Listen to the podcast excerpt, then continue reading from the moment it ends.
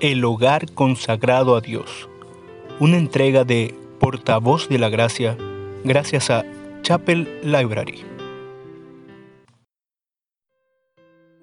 Los deberes de esposos y esposas por Richard Steele.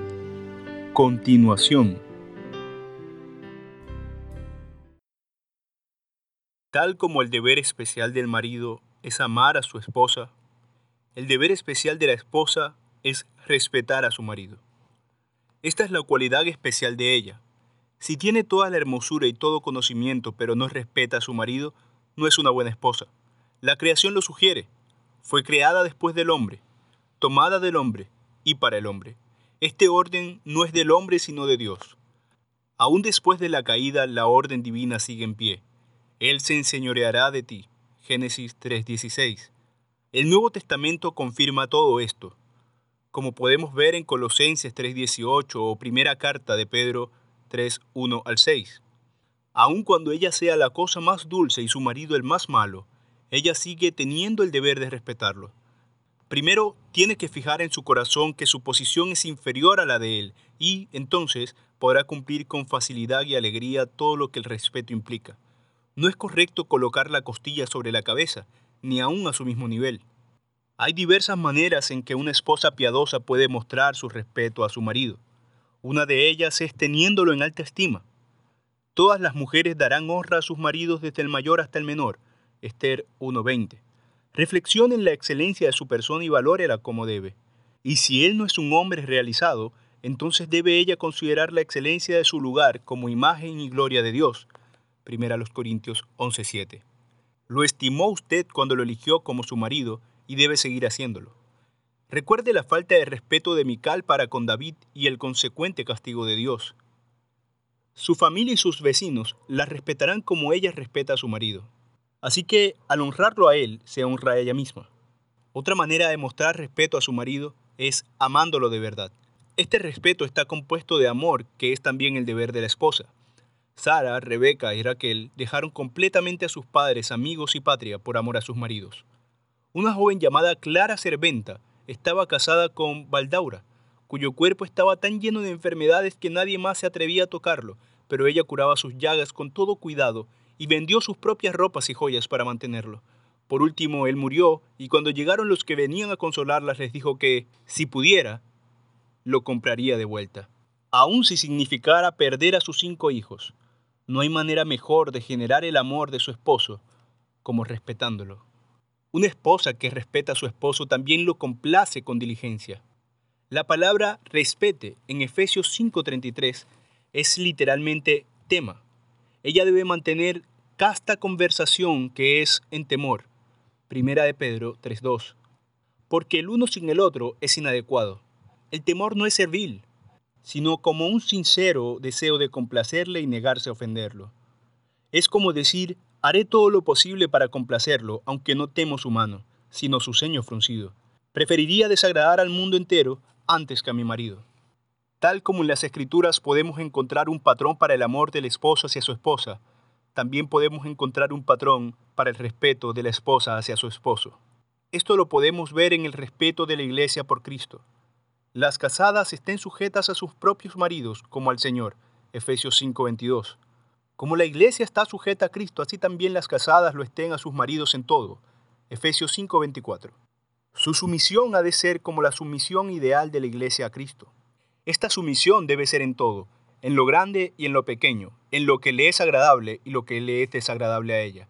Solo cuando Él requiere lo que Dios prohíbe o prohíbe lo que Dios requiere, ha de negarle ella su sumisión. Ella puede razonar con él en cuestiones que le son inconvenientes a ella, pero si no lo convence y no se trata de un pecado, ella debe someterse a él. Esta sumisión también debe ser libre, con buena disposición y alegre.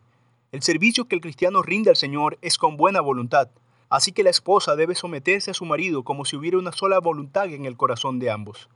Lea y Raquel seguían a Jacob como su sombra.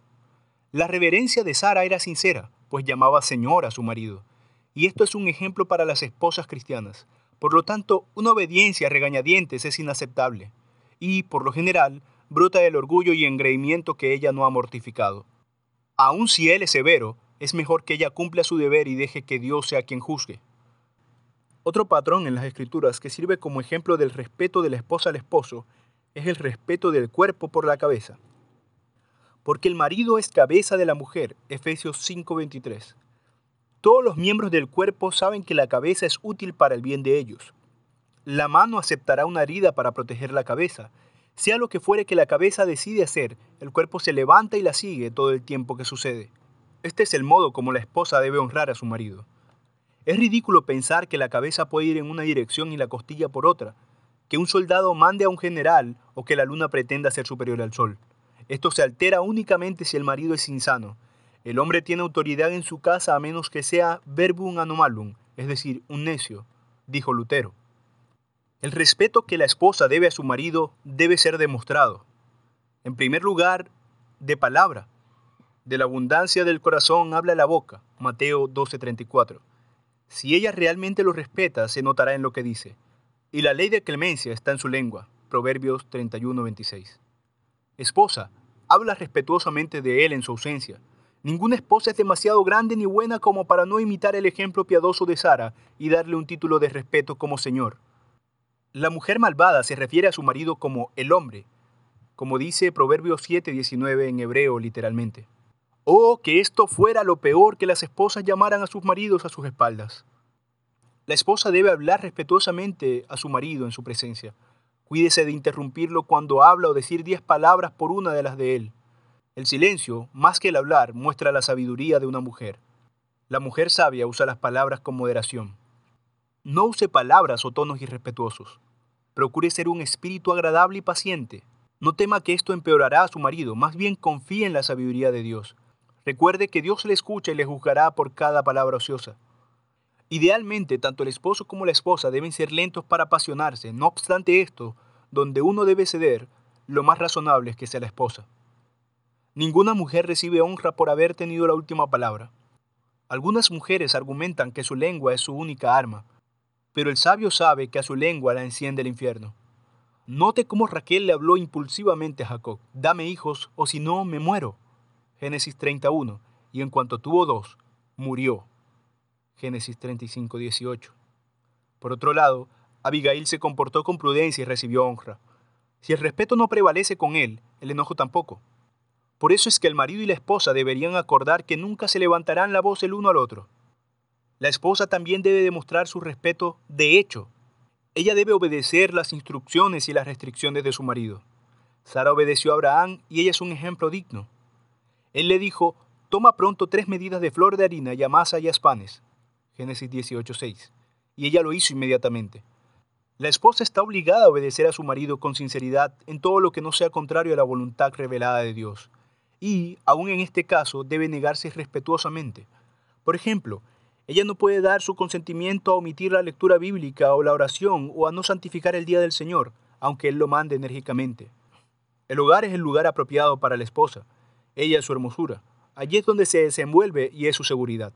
Solo una necesidad urgente debe impulsarla a salir. Los pies de la prostituta no moraban en su casa. La esposa debe vivir donde su marido lo juzgue mejor. Las esposas deben amar a sus maridos y a sus hijos. Deben ser prudentes, castas, cuidadosas de su casa, buenas y sujetas a sus maridos. Tito 2, 4 y 5. Ella debe pedir el consejo de su esposo y escuchar sus reconvenciones. Rebeca no mandó a Jacob, a su hermano Labán, sin consultarle a Isaac. Sara no echó a la sierva Agar sin consultarle a Abraham. La mujer sunamita no iba a recibir al profeta en su casa sin decirle a su marido. Su tarea más difícil es escuchar la reconvención con cariño y gratitud, especialmente si tiene un espíritu orgulloso y contencioso. Pero ella debe recordar que tiene sus faltas y que nadie las ve mejor que su marido, así que contestarle con dureza por sus reconvenciones muestra una gran ingratitud. Si ella realmente lo respeta, esta será una píldora mucho más fácil de tragar. La esposa debe mantener una actitud respetuosa y alegre en todo momento. No debe ceder a la irritabilidad o a la depresión cuando él está contento, ni estar eufórica cuando él está triste. Debe hacer todo lo posible para que él se complazca en ella. Exprese ella el contentamiento con lo que tiene y con su posición, y un temperamento dulce a fin de que él disfrute de estar en casa con ella. Estudie ella cómo le gustan a él sus comidas, sus ropas, su casa y obre conforme a lo que le agrada a él, porque aún debido a estas pequeñeces surgen muchas agrias discusiones. Nunca debe permitir que su exceso de confianza con Él genere desdén. El amor de Él no debe hacerla olvidar sus deberes, sino aumentar sus esfuerzos. Su cariño no debe disminuir su respeto por Él. Es mejor obedecer a un hombre sabio que a uno necio. La mayoría de los maridos se reformarán si sus esposas los respetan adecuadamente. De la misma manera, la sabiduría y el afecto de él se ganan el respeto de su esposa en la mayoría de los casos. Algunos harán caso omiso a estos consejos con la excusa de que nadie puede ponerlos por obra, pero esto es una burla a Dios. Él castigará a los tales. Si su venganza no le llega en esta vida, como sucede con frecuencia con los rebeldes, entonces le llegará en la próxima. El cristiano auténtico se caracteriza por un sometimiento fundamental al consejo bíblico. Sin estos, somos meros hipócritas. Esposos y esposas, muchos se preguntarán cómo cumplir estos deberes. En primer lugar, manténganse puros antes del matrimonio. Esto les ayudará más adelante a cumplir los deberes matrimoniales. Cada uno debe tener su propia esposa en santidad y honor. Primera de Tesalonicenses 4:4. El fornicario antes de casarse sigue con su pecado dentro del matrimonio. Cuídense de la primera aparición de la lascivia y huyan de ella como un veneno. Mantengan su corazón lleno de las cosas de Dios y su cuerpo ocupado en el cumplimiento de sus obligaciones. Los más grandes incendios comienzan con una chispa. El placer momentáneo que precede al tormento eterno es pura necedad. Si han pecado ustedes de esta manera, limpien su corazón y sus manos con la sangre de Cristo por medio de la confesión a Dios, con ayuno y oración, pidiéndole perdón y fortaleza contra tentaciones futuras. Gusten de las delicias más espléndidas del favor y las promesas de Dios, el perdón del pecado y la seguridad de vida e inmortalidad. Una vez que hayan bebido de la fuente pura, nunca volverán a preferir las aguas del arroyuelo turbio. Elijan con cuidado a su cónyuge. Ahora que saben lo difícil que es el matrimonio piadoso, deben orar que el Señor les guíe a dar ese paso. No amen primero y consideren después. Primero consideren y después amen. El alma del otro sea su principal preocupación, no su apariencia o dinero. ¿Por qué cargar con una cruz perpetua por una ganancia o un placer pasajero? Cásense solo con un cristiano. Cuanto más piadosos, mejor. Consideren también su personalidad, Hablen honestamente el uno con el otro sobre sus propias faltas y problemas antes de contraer matrimonio. Si alguien les vendiera un animal enfermo pretendiendo que era sano, se sentirían defraudados. ¿Cuánto peor es cuando alguien pretende ser mejor de lo que realmente es para asegurar su matrimonio al que dicen amar? Estudien los deberes matrimoniales bíblicos antes de tenerlos. Ser un cónyuge piadoso es un reto tan grande que tienen que prepararse bien con anterioridad. Con razón tantos matrimonios fracasan. Sucede con demasiada frecuencia que el esposo no sabe cómo gobernar la esposa no sabe cómo obedecer. Ambos son ignorantes, engreídos e infelices. Por lo tanto, los padres deben enseñar a sus hijos acerca de los deberes del matrimonio. En caso contrario, las familias que deberían ser el semillero de la iglesia se convierten en el caldo de cultivo del desorden y la inmoralidad. Lean no solo las escrituras, sino también libros buenos sobre el tema. Resuelvan obedecer a Dios sin reservas. Hasta no haber nacido de nuevo y haber sido santificados en su corazón, no pueden agradar a Dios ni ser una bendición total para su cónyuge. El marido que realmente teme a Dios no puede guardarle rencor a su esposa. Una Biblia colocada entre ustedes eliminará muchas diferencias, confortará en medio de dificultades y les guiará en muchas circunstancias confusas. Recuerden que la razón de los mandatos de Dios es la más elevada, de manera que la obediencia es la mayor dulzura. Guarden la regla de oro en su matrimonio ser justos y rectos fuera de casa no excusa la maldad en casa. Cuando ambos se enfocan en sus propios deberes, serán bendecidos. Obtengan y mantengan un afecto auténtico para con su cónyuge. No den lugar a los celos. No escuchen a los murmuradores ni a los chismosos. Con frecuencia los celos se desarrollan donde faltaba un afecto sincero desde el principio. Oren pidiendo gracias espirituales. Pidan a Dios sabiduría. La falta de sabiduría causa muchos problemas en el matrimonio. Necesitamos mucha sabiduría para gobernar como maridos y para someternos como esposas. Pidan también humildad. Esto impide que el marido se convierta en un tirano y que la esposa no se sujete de buena voluntad a su marido. La soberbia concebirá contienda. Proverbios 13:10. El orgulloso no puede llevarse bien ni siquiera con un ángel. El humilde se llevará bien con cualquiera. La humildad también promueve contentamiento. El marido y la esposa humildes dirán, mi cónyuge es demasiado bueno para un pecador como yo, no me merezco una pareja tan maravillosa. Esa fue una dura reprensión, pero no fue nada en comparación con el infierno, que es lo que me merezco. La compañía de las personas realmente humildes es agradable. Pidan al Señor rectitud. Se necesita un corazón recto para guardar estos mandamientos de Dios.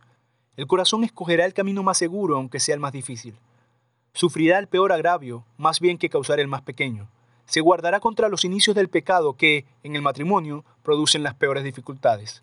El esposo y la esposa rectos se esforzarán por cumplir cada uno su propio deber y serán los más estrictos con sus propios fracasos.